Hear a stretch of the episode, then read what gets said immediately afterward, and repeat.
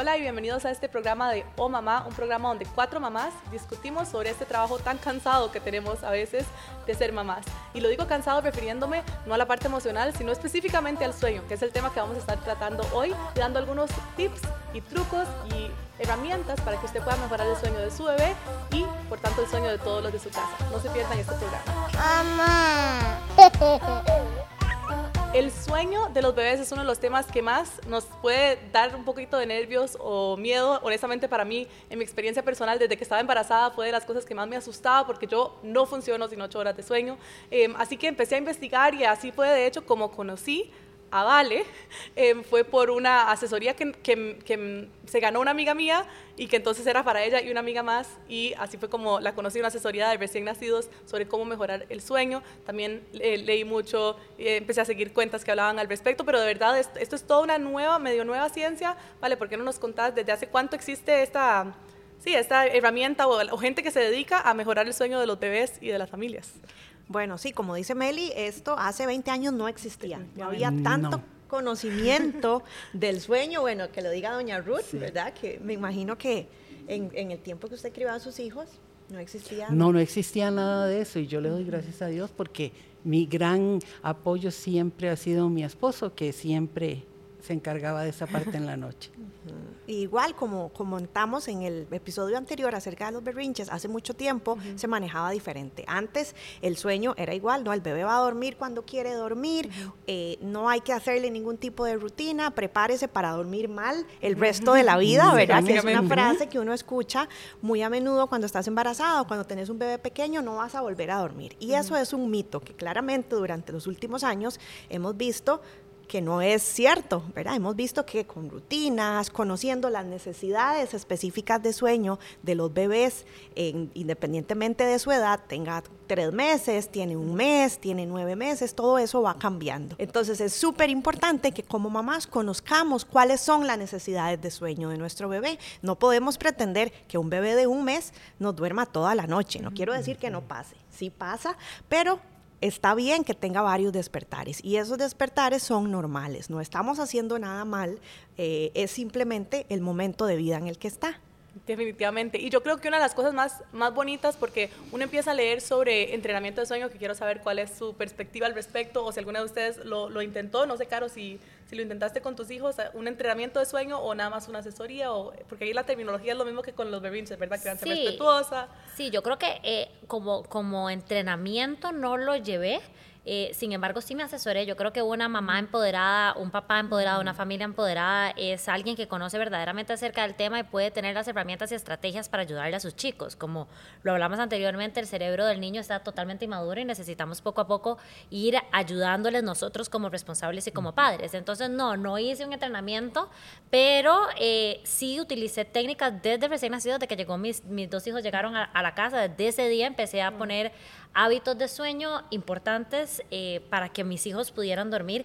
Y yo siempre digo, para que mis hijos pudieran dormir, pero la que ocupaba dormir desesperadamente claro. era yo y mi esposo. Claro. O sea, verdaderamente que uno no funciona, uno no puede sí. ser una mejor versión claro. de uno si uno no está descansado. Entonces, pues claro, sí, sí, hubo, sí hubo mucha rutina, hubo mucha constancia, uh -huh. eh, hubo mucho momento de seguir exactamente paso a paso para poder ayudarles a mis hijos a que pudieran descansar de manera correcta y por ende, obviamente, los papás también, también que, que es importante. Y óyeme, es que tenemos que entender algo, este es un tema que es súper importante. O sea, te felicito, Meli, por, por, por, poner este tema acá, porque el dormir, el descanso es súper importante, no solo para el bebé, yo sé que ahora lo vas a hablar, sino para to toda la familia, como señalas, porque papá, mamá, la familia, los que vivan, necesitan descansar. El descanso, el reposo, es algo, bueno, mi parte como pastora,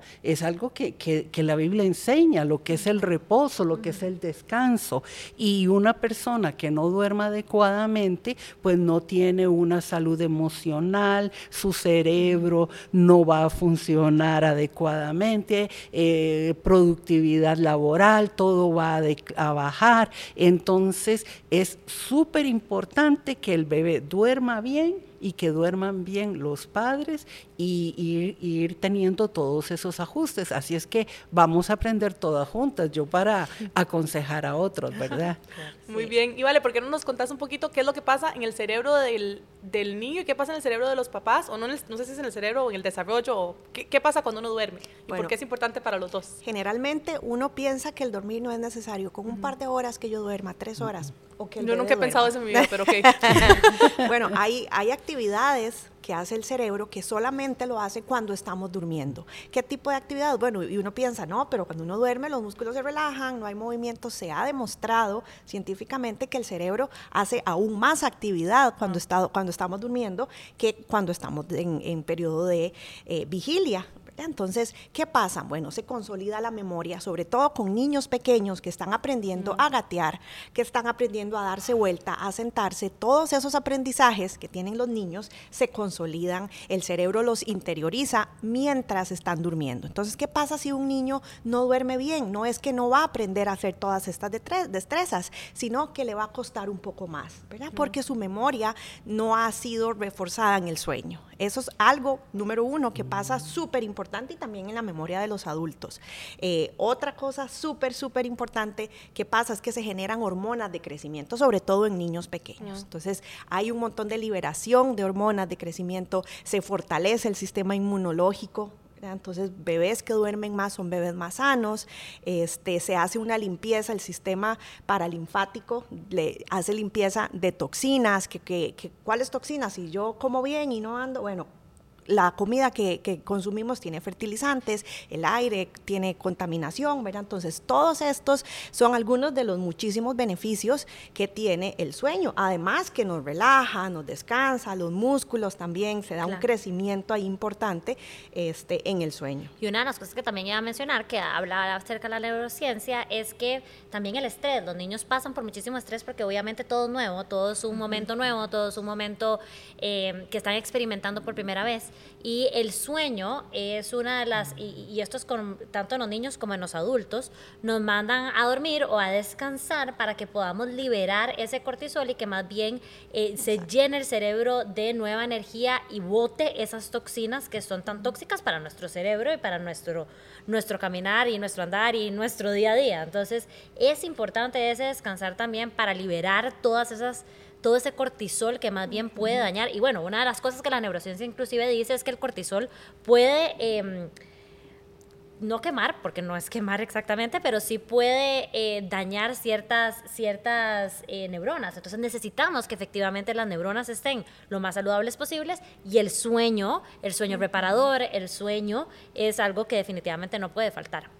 Sí, definitivamente el dormir baja los niveles de estrés, baja los niveles de ansiedad y, veámoslo, yo, siempre a la Biblia me remito. O sea, es que la Biblia tiene sabiduría, dice, dice en Génesis 2.3, Dios bendijo el séptimo día y lo declaró santo, porque ese fue el día en que descansó de toda su obra de creación. Si Dios descansó, si Dios tomó el espacio para reposar, eso nos está señalando un modelaje. Nosotros necesitamos descansar. Los niños necesitan descansar, los padres necesitan descansar. He atendido muchos padres, madres con problemas de depresión, pero fuertísimos. Y una de las cosas es porque cuando tienen niños pequeños no duermen y entonces dicen, es que mi niño es que no solo llora y no saben qué hacer. Por eso, gracias a Dios por todo lo que estamos aprendiendo, lo que estamos aprendiendo con ustedes sobre lo, cómo ayudar a que nuestros niños duerman adecuadamente. Y hay evidencia también que la falta de sueño en los adultos provoca obesidad, diabetes, depresión. Hay muchos factores que a nivel de salud física se ven afectados cuando no hay una cantidad de sueño adecuada, que lo que recomiendan es entre 6 y 8 horas. Y a veces por, por uno estar trabajando, por estarse quedando viendo el teléfono, ver pantallas, nos cuesta tomar el tiempo para descansar las horas recomendadas. Así es. ¿Y cuáles son tal vez algunos de, la, de los de esos tips que podemos darle a las, a las mamás y a los papás eh, que tienen un bebé recién nacido. Yo sé que van a ser diferentes y que hay muchísima información, que por cierto, eh, si no siguen a Vale, la pueden seguir, ahí está la información en pantalla, porque ella siempre está posteando como que todas estas cosas más, em, tal vez más prácticas, exacto, y que, y que tienen muchos lineamientos dependiendo de las edades de los bebés y dependiendo de la situación. Eh, pero, pero, por ejemplo, tal vez la parte como de las rutinas, que creo que es algo como de los fundamentos más importantes, ¿por qué no nos comentas por qué es importante eso y cómo establecerlo? Eso es algo súper importante en cualquier momento de la vida de un niño. Los niños necesitan anticipar, como habíamos hablado antes, saber qué es lo que viene y con una rutina de sueño vamos a preparar al bebé para ese momento. El bebé ya sabe que cuando mamá cierra la cortina, eh, me lee un cuento, me lee la Biblia, me pone la pijama, es hora de dormir. Entonces hay ciertos pasos, ciertas rutinas que desde que están recién nacidos podemos empezar a hacer. Son hábitos, como mencionó Caro ahora, hábitos de sueño desde que están recién nacidos que vamos a repetir, porque así es como aprenden los niños. Los niños pequeños aprenden por medio de la repetición.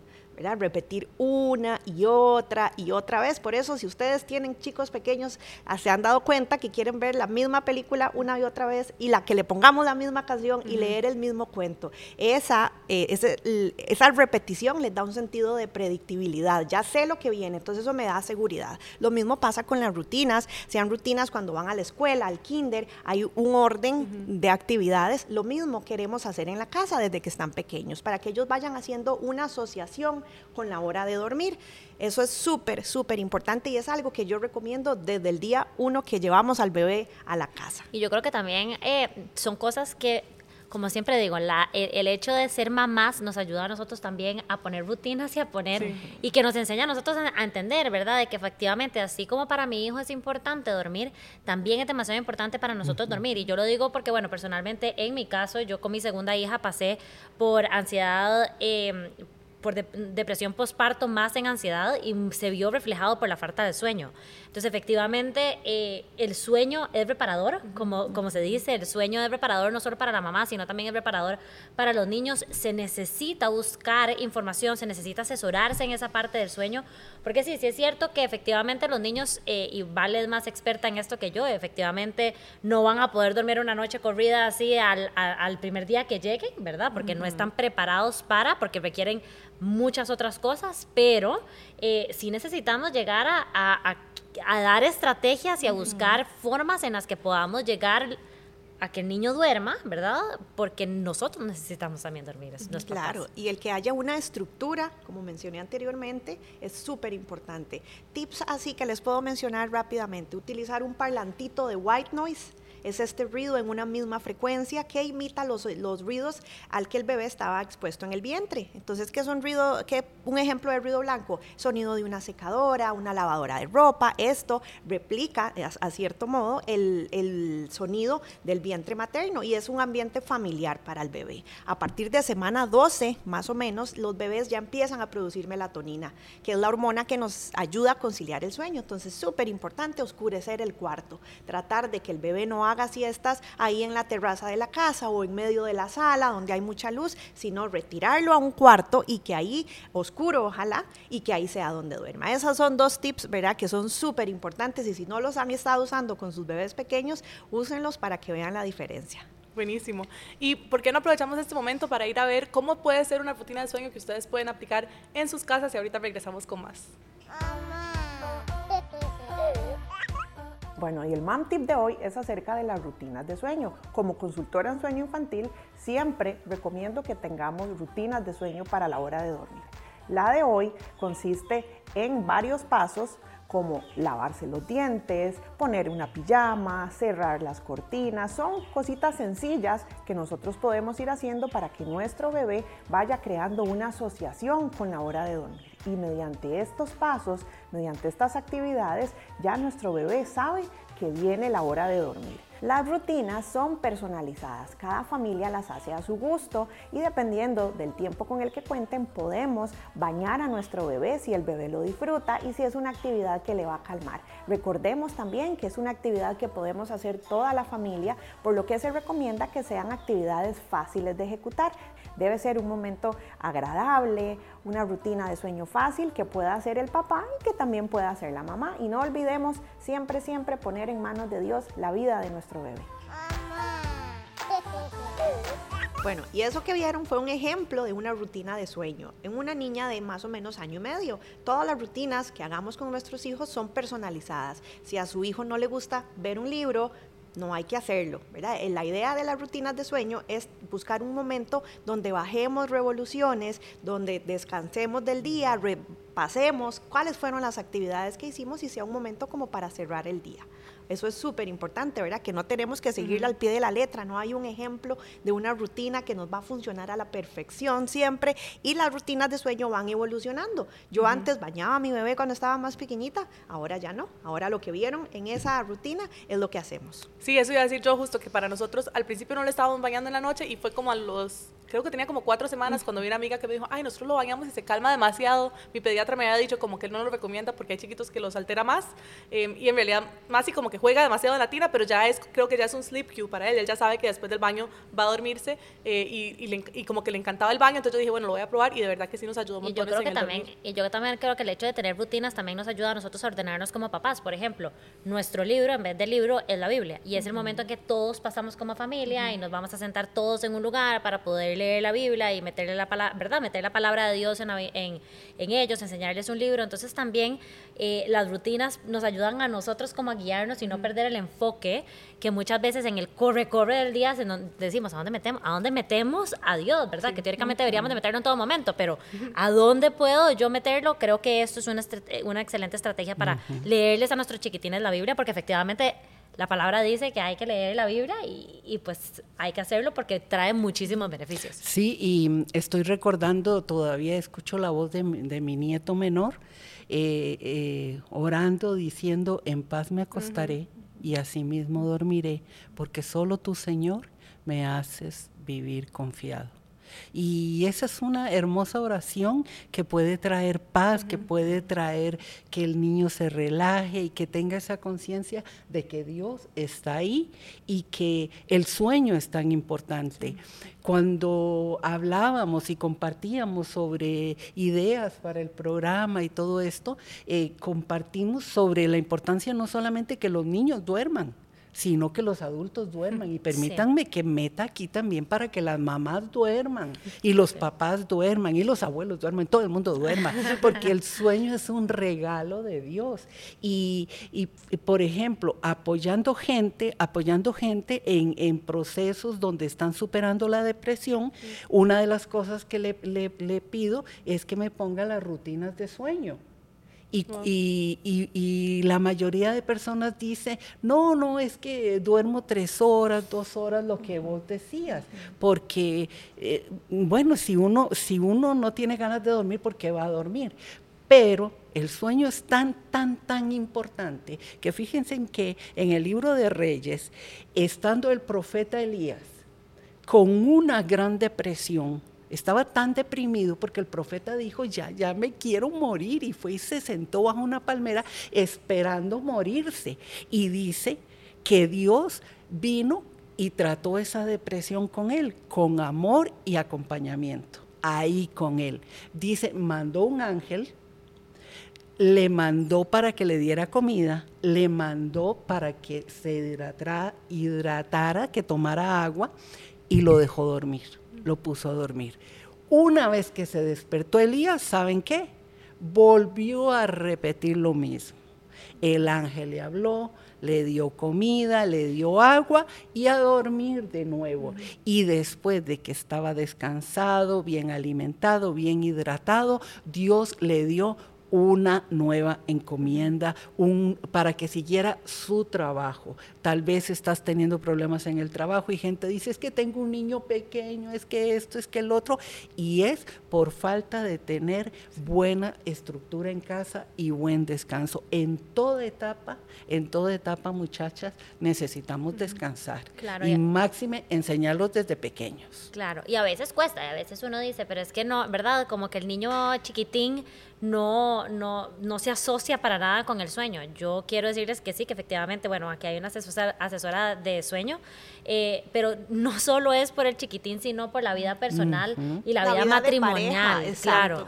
En mi caso, con, con Marcelo y con Martina, nosotros antes de tener niños, porque ya cuando uno tiene un niño a veces se apega demasiado y quiere, quiere inclusive como que el niño se quede metido como dentro de la casa, pero antes de, bueno, yo, yo estando embarazada, mi esposo y yo tomamos la decisión de que de verdad queríamos sacar a nuestros hijos pequeños para poder volver a tener esa, eh, esa comunión entre mi esposo y yo que muchísimas veces en el corre-corre cuando hay niños pequeños no se tiene. Y qué importante es poder tener esos espacios, qué importante es poder darle también a los niños un espacio para que ellos puedan estar ahí, pero también para que mi esposo y yo podamos conversar de cómo estuvo el día, porque si no, de verdad, literalmente estamos en el cuarto, y me acuerdo los primeros tres meses, que entrábamos en puntillas, cuidado, alguien hablaba, ¿verdad? Teníamos que hablar así, se despertaba alguno de los chicos. No, mi esposo y yo a veces nos mandábamos un texto O sea- y ven debajo de la cama para no hacer luz. Y para no hacer, claro, y entonces esas cosas de verdad no, no, no pueden ser. Necesitamos, la palabra siempre dice que, bueno, y así debe ser el ministerio en la casa, que lo primero es el matrimonio y después vienen siendo los niños. Entonces, claro que si no- estamos teniendo problemas con nuestros niños de que descansen, necesitamos asesorarnos, necesitamos buscar Claro. herramientas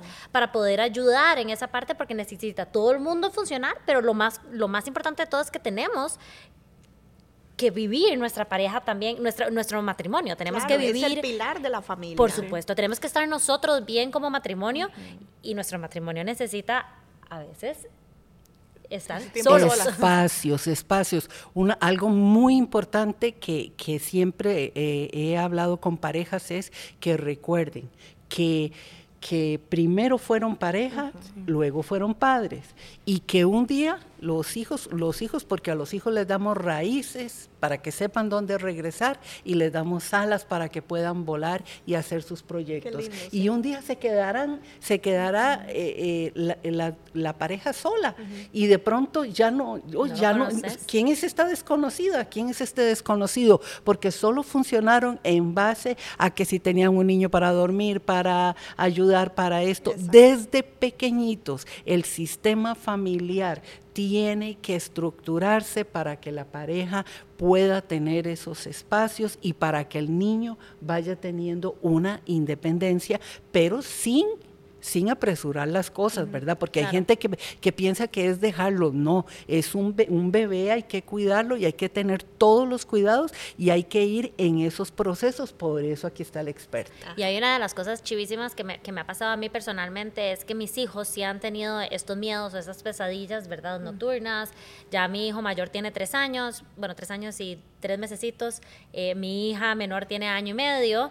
Y, y es lindísimo poder acompañar con la palabra estos, estos miedos. ¿verdad? Bueno, claro, y tu hijo está en esa etapa donde ya empiezan a experimentar pesadillas, terrores nocturnos, que es súper común, es normal a esta edad y muchas mamás me, me consultan y me dicen, es normal que, que- que- que se levante llorando de madrugada y pegando gritos. Es normal, es una etapa, ya ellos empiezan a sentir miedos, ya ven cosas que no les gusta, que les asusta y como les digo, como todo, es una etapa. Entonces, importante leer la Biblia antes de dormirnos, hablarles si hay cosas que nos asustan, pero acuérdate que en paz me acostaré y así, ¿verdad? Repetirles la palabra constantemente para que esos temores se vayan alejando. Y es que de verdad sí se alejan, o sea, yo, yo, lo, yo lo vivo diariamente con mis hijos, mi hijo, bueno, Marcelo sí se, sí se despierta eh, y él me dice, mami, tengo miedo a esto y esto y esto, y yo gordo, yo sé, pero ¿quién está a tu lado? ¿Quién está a tu lado? El Señor está a tu lado, y acuérdese que cuando Dios está a- al lado de nosotros, nosotros siempre vencemos a cualquier miedo, ¿verdad? Siempre ganamos. Y yo creo que esos son los mejores momentos donde definitivamente podemos enseñarle a los niños de que Dios está con él. De hecho, yo a Marcelo y a Martina, mis dos hijas, siempre les digo, gordo, gordos, ¿a dónde está Dios? Entonces ellos siempre dicen, aquí en el corazón, ¿verdad? Y, y- y lo sienten cerquita. ¿Y cómo te ama Dios? Te ama infinito. ¿Y qué es infinito? Que nunca se acaba, ¿verdad? Y entonces son diferentes cositas que podemos decirles que verdaderamente los empoderan a ellos a entender el amor tan profundo que tiene Dios, porque claro que hay temores, y los temores son normales, ¿verdad? No solo los van a pasar ellos, sino que también los pasamos muchísimas veces nosotros como mamás, eh, y tenemos que tener herramientas, tenemos que darles a ellos el empoderamiento de que Dios está con ellos, de que Dios no los va a abandonar, y desde que pequeños pueden saber que pueden depender o pueden pedirle a Dios ayuda para que les ayude a calmar su temor. Perfecto, porque estaba mientras, mientras hablabas, pensaba en, este texto que dice, echando toda vuestra ansiedad, todo vuestro temor sobre Él, porque Él tiene cuidado de nosotros. Dios tiene cuidado de nosotros. Y mamás, si tu corazón, eh, y, y, es normal que sientas temor en, en algunos momentos, que, que digas que, qué va a pasar, qué voy a hacer, bueno, igual tomarnos de la mano de Dios. Y en este programa hemos enfatizado eh, lo mejor, el mayor recurso que tenemos siempre es nuestra confianza en Dios. Dios está ahí con vos. Si hay alguien interesado en tu labor como mamá, es Dios. Dios te va a ayudar. Así es que vamos a dejar todo temor, toda ansiedad en las manos de Dios. Y por favor, ¿te parece si oramos así rápido? Padre, en el nombre de Jesús, vengo poniendo mi vida, mi corazón en tus manos. Y todo este temor, toda esta angustia, esta ansiedad, Señor, yo la pongo en tus manos y pido que sea tu Espíritu Santo que traiga paz a mi corazón, porque la paz de Dios que sobrepasa todo entendimiento, guarda mi mente y guarda mi corazón en Cristo Jesús. Amén y amén. Amén. Muchísimas gracias, doña Ruth. Confiamos en que estas cosas que pudimos hablar hoy pueden alentarte a pensar que no necesariamente tener hijos significa que nunca más vas a poder dormir tranquilo o vas a poder dormir toda la noche, que te hayan hecho saber que hay herramientas y ojalá las puedas buscar y puedas apoyarte en ellas y que más importantemente Dios mismo quiere que nosotros descansemos. Dios nos hizo de una forma que el descanso y el sueño es bueno para nosotros, es, es necesario para nuestro desarrollo, para nuestra relación en pareja y demás. Así que esperamos que haya sido de bendición y no te pierdas el próximo episodio de Oh Mamá.